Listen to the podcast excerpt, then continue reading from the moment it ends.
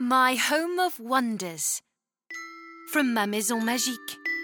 Modern fairy tales full of magic and tenderness. You are about to listen to Fairy Patience, an original story by Marine André and narrated by Madeleine Leslay. One morning, Chloe woke up to the most wonderful news. School was cancelled. Now, Chloe was the sort of girl who liked going to school. Today, however, no school meant she would be able to play with her friend Leonie in her granny's garden. Leonie's granny was the best. She had a swing and some very colourful flower beds. Go, go, go! Chloe thought, not wanting to waste another second in bed. She sat up and tried to open the shutters, desperately wanting to feel the sun's morning rays on her face.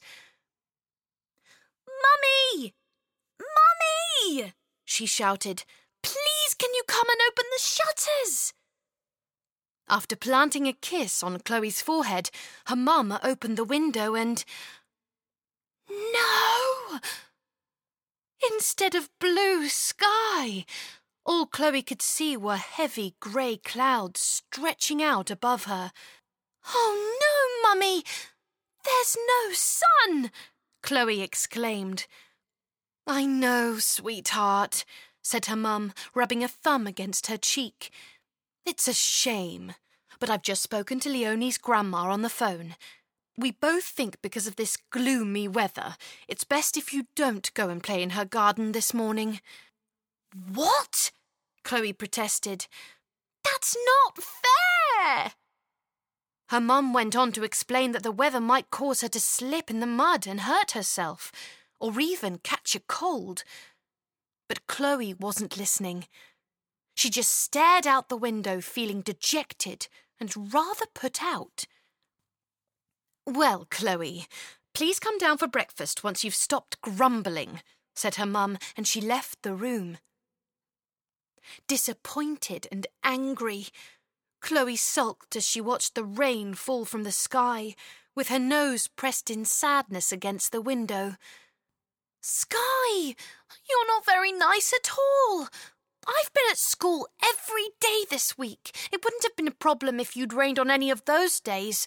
So why, why, why do you have to do it now? This is unfair. So very unfair. No sooner had these words left her mouth. A little fairy in a sparkly blue dress appeared at the top corner of the window. Dear Chloe, I am the fairy Patience, and I've come to speak to you. Chloe was stunned and stepped back slightly. There was a fairy in her room. This was very unusual. The fairy looked down, smiling, and she spoke again.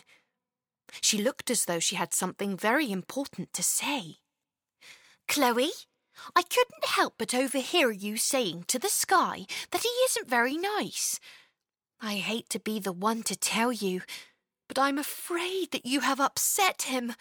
Oh, dear, look how much he's crying now. Chloe looked out and could see that the rain was falling heavier than ever. When the sky is crying, explained Fairy Patience, he doesn't mean to make the weather bad. He's just a little upset, you see. Ordinarily, when the sky is this upset, the best thing to do would be to console him, or make him laugh, or even just leave him in peace. But I'm afraid you've made things worse by moaning and shouting at him like that. Chloe realized all of a sudden how selfish she had been. Oh, Patience, forgive me. I should have been more thoughtful. That's what someone needs when they're upset after all. Um, may I ask, what will happen to the sky? Will he get better? Patience smiled and reminded Chloe that on Earth, There will always be times of sadness like this.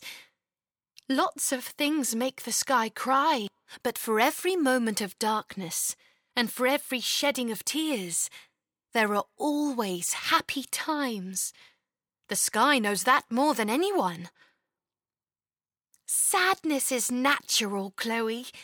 It helps us grow stronger and learn more about ourselves. The sky just needs a bit of time. We wouldn't appreciate the joyful times if we didn't feel sadness now and then.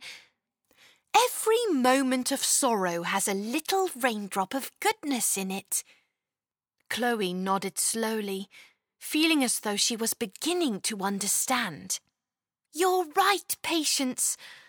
On the plus side, tears from the sky allow flowers and fruits to grow. Every grief has something positive in the end. There is happiness that comes behind it.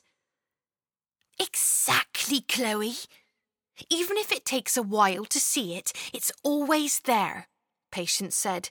So, how about we give the sky some time alone? Of course, replied Chloe. But before she had the time to say more, a shaft of light glimmered through the clouds. The rain began to ease, and before long, it had stopped altogether. That afternoon, Chloe went to play outside with her friend Leonie, and the freshly watered flowers seemed to beam at them from the flower beds. Since that day, every time it rains, Chloe remains calm and content. She never moans about the rain any more, because after tears always comes joy or good weather. You have been listening to Fairy Patience, an original tale by Marine André and read by Madeleine Leslay. If you liked this episode, then please share with your friends and drop us likes and comments. And to find out about our next stories in English, go to your usual podcast player every Saturday. This was My Home of Wonders from Ma Maison Magique. Modern fairy tales full of magic and tenderness.